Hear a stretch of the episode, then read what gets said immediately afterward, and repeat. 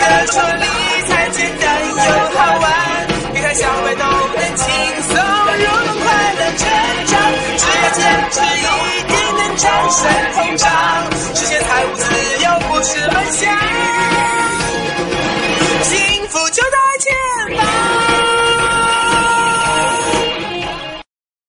那个刚理解，经典又有趣。上回说到啊，罗胖说微创新的成功有两个生法和两个心法。今天我们就先来说说这两个生法。第一个生法叫转身，向后转，从传统的产品经济转向体验经济。你想啊，和那些个巨鳄们拼产品，我们这些屌丝怎么可能拼得过呢？就拿理财行业来说吧，我怎么可能像支付宝、财付通那样提供那么丰富的产品线和支付端口啊？你到我这里来买基金、保险、信托、P to P，你想买啥就买啥，哈哈，我没这个能耐啊！我也没本事像银行、基金、证券公司那样啊，养一大帮子人，天天研究各个上市公司的情况，然后写一大堆投研报告，出一大堆产品投资组合，开一大堆投资策略报告会。哼，我又不是千手观音。我没那个精力呀。但是体验经济就不一样了，任何一种体验都是独特的，无法被取代的，而且它是挖不完、没有尽头的。我记得大学里上电影课的时候啊，老师跟我们说，全世界的故事种类归纳起来一共不过二十六种啊，什么 A 爱上了 B，B 爱上了 C，C 和 A 是好基友，没想到 B 和 C 是失散多年的亲兄妹，不能结婚生孩子。类似这样的狗血剧情啊，其实 都差不多啦。但是讲故事的方式却可以演化出无数种。一样的故事背景放到北上广来是一种，放到东北乡村二人转是一种，放到民国风情是一种，放到康乾盛世又是一种啊！你一旦放到地球人千颂伊和外星人唐明镜系身上，嘿嘿，又是一种故事啦。也就是说啊，叙事叙事。是是有限的，但叙的方式方法是无限的。你发现了没有？观众真正爱看的不是你那一套烂俗的狗血剧情，而是你叙事的手法。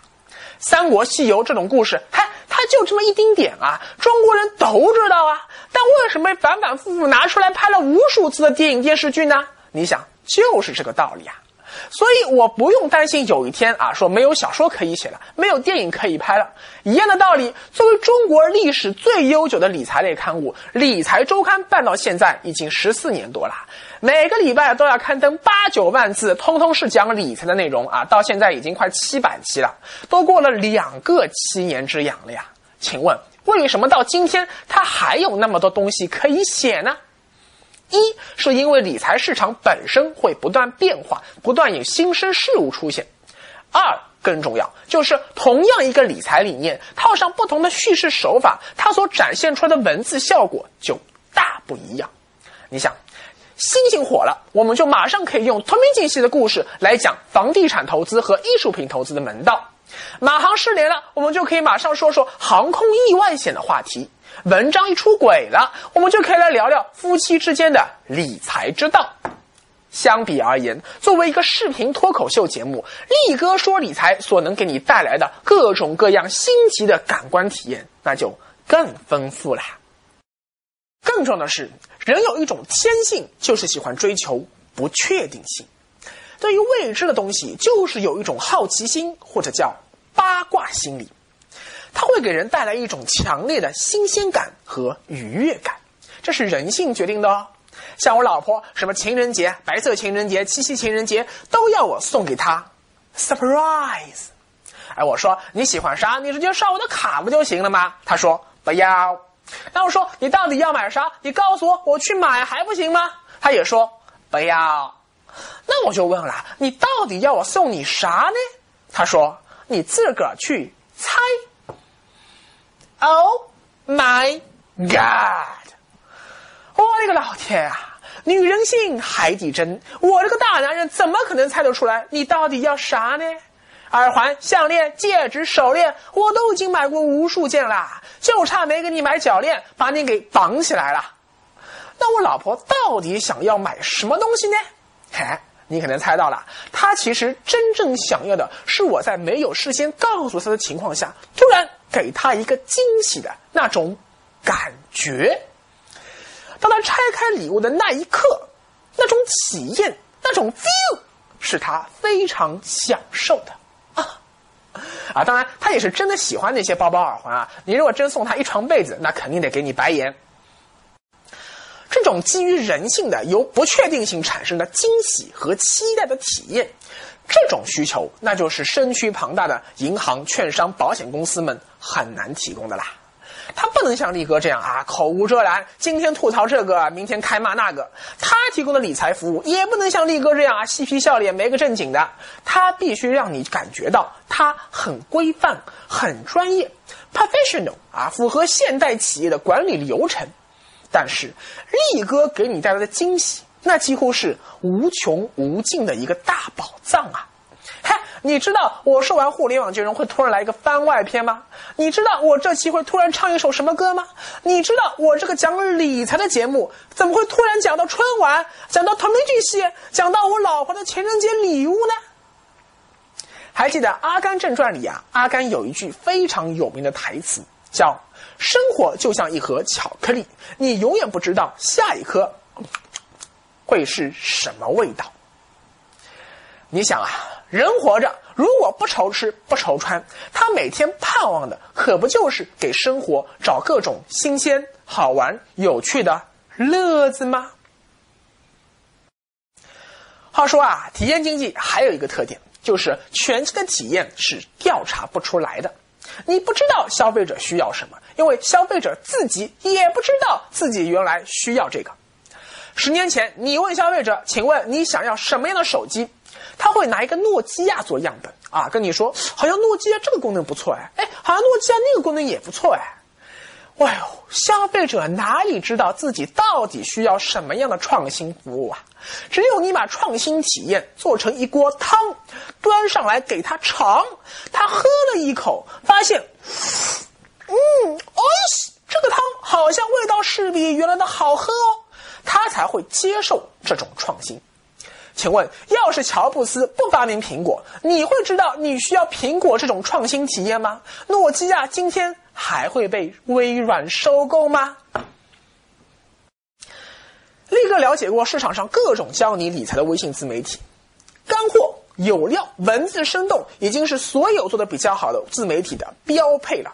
更进一步的是，不但有干货，而且还能把很复杂的理财知识讲得很通俗、很简单，嚼碎了喂给你吃。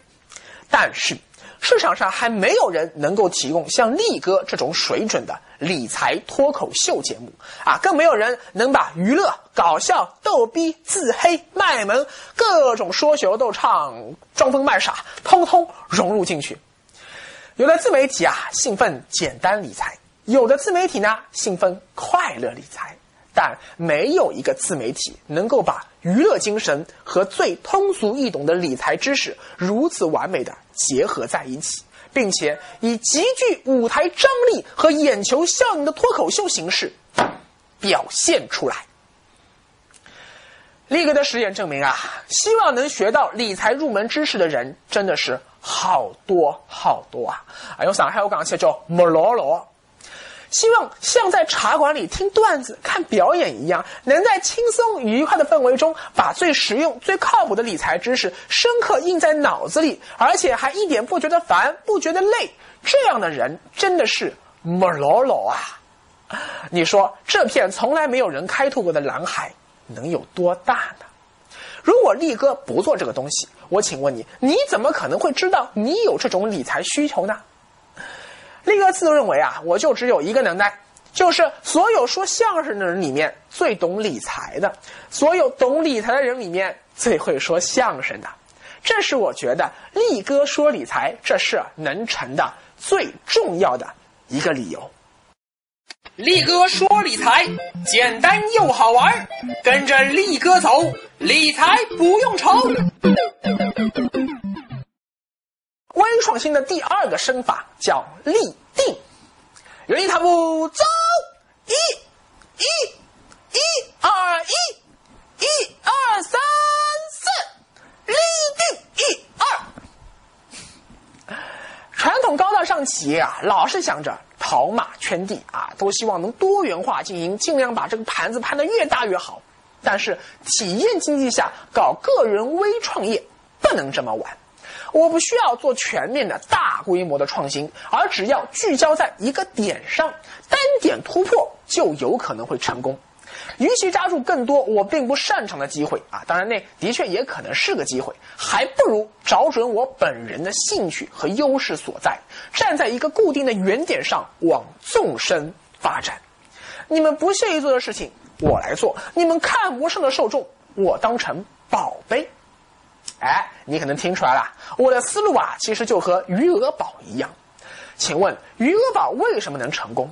余额宝本质上不过就是个货币基金哎，货币基金在中国已经诞生了十三年了，为什么余额宝出现还不到一年，它的规模就已经比全行业在过去十二年里所积累起来的还要大呢？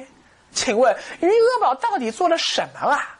它既没有改变货币基金的投资范围，也没有改变货币基金的运作机制，它只是让用户去投资里它的体验变得更舒服、更简单了。这不是真正意义上的金融创新，而是用户体验上的微创新。你们不是看不上屌丝吗？觉得屌丝都是矮穷矬，没有油水可榨的吗？余额宝用事实证明，屌丝的力量聚集起来，那也是一枚原子弹啊！嘣！力哥多次说过，我就是一枚二十四 K 纯屌丝啊，不帅，纯屌丝。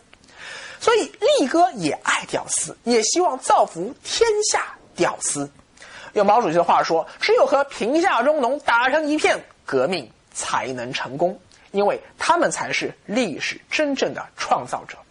所以啊，力哥的微创新就是盯着只为屌丝理财服务这一个点深入挖掘。啊，有人可能听了这个觉得不舒服啊，你说你别老一口一个屌丝屌丝，你屌什么屌啊？多不文雅！你像人家冯小刚说的多好，你用草根啊，多中性啊！草根是自嘲，屌丝是自贱。不过啊，我觉得吧。表面上看，草根和屌丝都是不背后没有富爸爸、没有穷爸爸啊、没有官爸爸的社会上的中下层人士。一个呢比较中性，一个呢字眼不太文雅。但是注意，但是哦，屌丝一定是草根，草根不一定是屌丝，因为屌丝的骨子里有一股劲儿，就是梦想有朝一日能够逆袭高富帅，改变自身命运的那股劲儿儿。力哥从不讳言，我就是有这样的野心。我没有一个富爸爸，但我一定要让我的孩子拥有一个富爸爸。我就不信对理财那么感兴趣的你会没有这种野心。这才是屌丝真正可怕的地方。那么微创新的两个心法又是什么呢？我们下回接着说吧。You